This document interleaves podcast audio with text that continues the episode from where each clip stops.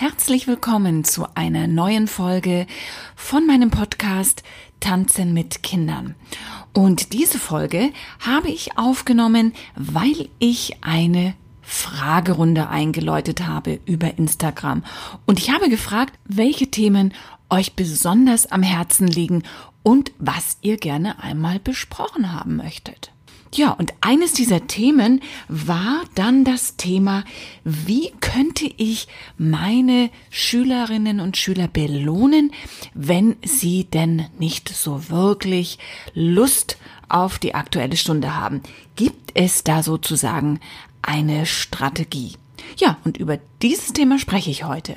Mein Name ist Silke Damerau und ich bin Tanzpädagogin schon seit vielen Jahren, Studiobesitzerin Erziehungswissenschaftlerin. Und ich wünsche dir jetzt beim Anhören dieser Folge ganz viel Spaß und Inspiration.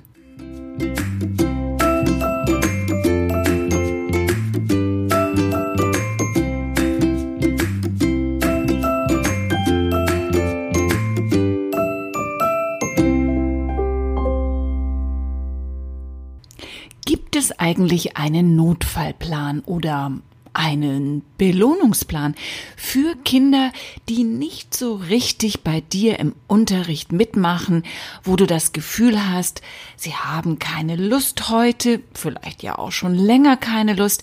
Gibt es da nicht sozusagen einen Köder, ja, den du auswerfen kannst? Dann schnappen sie sich diesen Köder und dann funktioniert dein Unterricht wieder mit ihnen und sie haben total viel Lust, ja, und sind wie umgedreht. Das ist natürlich jetzt schon sehr provokativ geäußert. Denn ich habe dazu eine absolut klare Meinung.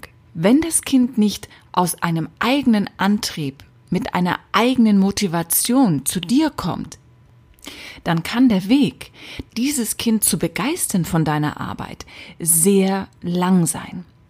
Aber auch selbst wenn es hochmotiviert kommt, kannst du aufgrund der Art und Weise, wie du deinen Unterricht gestaltest, wie du mit deinen Schülern umgehst, sehr schnell letztendlich auch Auslöser dafür sein, dass das Kind wieder geht.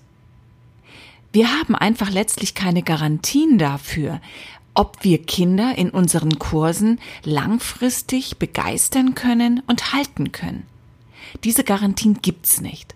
Aber es gibt zumindest Wege, wie du einen Kurs aufbauen kannst, damit deine Schülerinnen und Schüler oder zumindest der größte Teil dieser Gruppe auch wirklich mit dir zusammenwächst und letztendlich langfristig mit dir arbeiten möchte.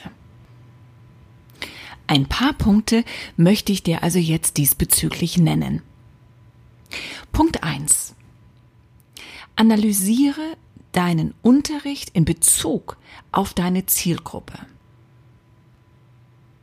Mit welcher Altersstufe arbeitest du? Was sind die kognitiven, motorischen, entwicklungspsychologischen Voraussetzungen, die diese Altersgruppe mitbringt? Wenn du ein Grundwissen darüber hast, dann weißt du zumindest schon einmal, wie diese Gruppe in Anführungszeichen tickt. Du kannst die richtige Wortwahl, Ansprache wählen. Bei kleinen Kindern brauchst du keine Vorträge halten. Die wollen sich einfach nur bewegen. Und du musst deinen Unterricht so kompakt gestalten, dass sie, ich sag's jetzt mal ganz provokant, wirklich nicht zum Nachdenken kommen. Das bedeutet natürlich nicht, dass du dich mit deinen Schülern nicht unterhalten sollst, auch nicht bei den Kleinen, denn das ist natürlich ein interaktiver Prozess. Aber erfolgreiche Stunden, wo du alle Schülerinnen und Schüler mit einbinden kannst, setzt eine sehr gute Unterrichtsplanung voraus.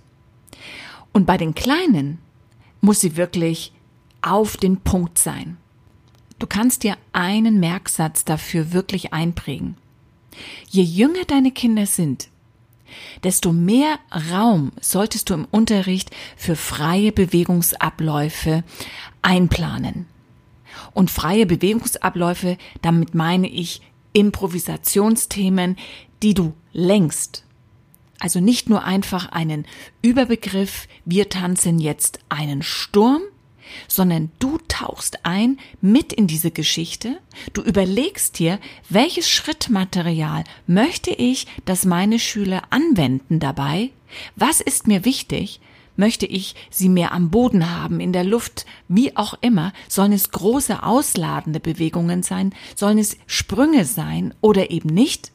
Also du überlegst dir, was du inhaltlich vermitteln möchtest, aber du packst es eben nicht in eine strukturierte Schrittvermittlung, sondern das Ganze passiert im freien Raum anhand freier Bewegungen.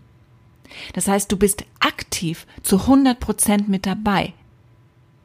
Denn du bist die Person, an denen sich alle Schüler orientieren. Und insofern ist das Thema Schritte zeigen, vormachen ein ganz, ganz wichtiger Aspekt im Unterricht. Das Schöne ist, du kannst genau dann auch, wenn du mitmachst, mit ihnen eintauchst, dich auf ihre Ebene begibst, du kannst richtig kommunizieren mit ihnen, du kannst sie anfeuern, du kannst sie loben, sagen, super, noch besser, noch höher, wow, du kannst wirklich, ja, mit deiner Stimme extrem viel lenken in dieser Phase. Und die Kinder, die strahlen dich an, glaub mir das. Ich habe das so oft erlebt. Wenn du dich rausziehst, also wenn du den Beobachter praktisch darstellst und die Kinder machen lässt, dann fehlt ihnen besonders, wenn sie klein sind, eine Orientierung. Sie wissen ja nicht, was von ihnen erwartet wird, was du von ihnen sehen möchtest, und dann machen sie eben einfach nur irgendwas. Das ist nicht immer wirklich sehr, ja, befriedigend.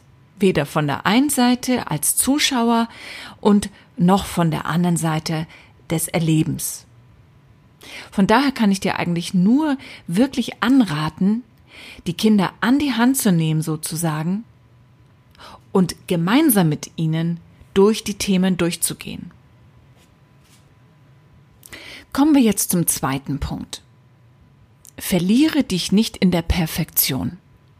Natürlich haben wir alle im besten Falle den Anspruch, dass unsere Schülerinnen und Schüler das gelernte oder das zu lernende Schrittmaterial irgendwann perfekt beherrschen. Aber ist dies auch der Anspruch von deinen Schülerinnen und Schülern? Ist es wirklich Ihr Anspruch oder kann es nicht sogar sein, dass einige zu dir kommen, ja, weil sie sich einfach wirklich nur bewegen wollen, weil sie tanzen wollen, aber nicht wirklich den Sinn dahinter sehen, dass der Schritt jetzt so und nicht anders aussehen muss, damit man zufrieden sein kann.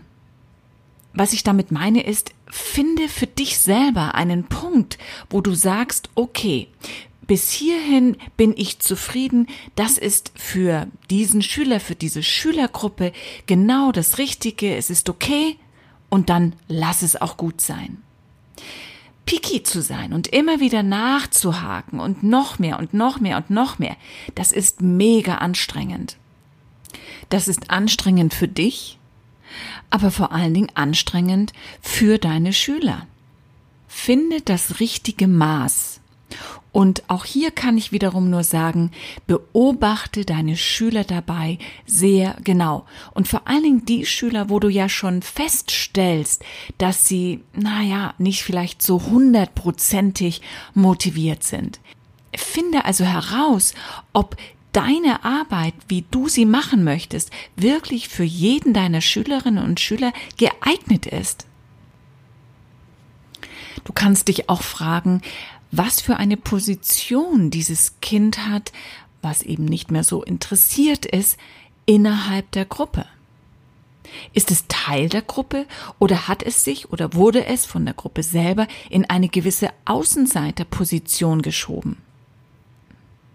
Da können natürlich dann auch sehr extreme Verhaltensweisen an den Tag kommen. Das Thema Aufmerksamkeit ist ein ganz großes Thema diesbezüglich. Du musst also auch hier in diesem Bereich wachsam sein und gucken, haben die Gründe, warum jemand Unlust zeigt, nicht vielleicht sogar was genau mit diesen Emotionen zu tun? Ist es gar nicht die Sache des Tanzen, sondern geht es um die Gruppendynamik? Und dieser Gedanke führt mich zum dritten und letzten Punkt. Störungen haben Vorrang. Es bringt also nichts, wenn du Kinder in der Gruppe hast, sie deinen Unterricht vielleicht wirklich stören oder sie mit ihrem Verhalten, Desinteresse letztendlich auch für eine nicht so schöne Atmosphäre sorgen, dass du das einfach ignorierst und versuchst eben irgendwie da durchzukommen. Du kannst dich letztendlich nur mit diesem Kind auseinandersetzen, um herauszubekommen, warum es jenes, dieses, wie auch immer Verhalten an den Tag legt. Sprich mit dem Kind. Ganz einfache Themen könnten sein, dass das Kind von den Eltern zu deinem Unterricht geschickt wird, weil die Eltern gerne möchten, dass das Kind tanzt, dass das Kind aber selber wirklich kein Interesse hat. Und dann kommst du nicht umhin, wenn du deine Arbeit konsequent betreibst, auch mit den Eltern zu sprechen. Und das kann in letzter Konsequenz dazu führen, dass das Kind abgemeldet wird. Ja, das ist dann so. Es hat alles, wie man so schön sagt, seine Zeit. Kinder kommen zu dir, sie bleiben eine Zeit lang und dann gehen sie wieder. Ob diese Zeitspanne eine einzige Stunde ist, eine Woche, ein Monat, ein Jahr oder viele Jahre, da steckst du nun mal nicht drin, denn Kinder sind in permanenter Veränderung und das, was ihnen heute gefallen hat, gefällt ihnen morgen einfach gar nicht mehr. Es ist wichtig, sich zu reflektieren. Es ist auch wichtig zu gucken, was kann ich dazu beitragen, dass sich alle meine Schülerinnen und Schüler wohlfühlen bei mir. Aber es ist ein Irrglaube zu meinen, dass du alle erreichen wirst und dass du alle über Jahre begeistern wirst. Was ich damit sagen möchte, steh vor allen Dingen zu dir und zu deinem Unterricht Reflektiere ihn immer wieder permanent dahingehend, was du verbessern kannst. Bilde dich weiter in den Aspekten, die wichtig sind, um deine Zielgruppe zu verstehen. Und dann bist du einfach schon mal auf einem absolut guten Weg.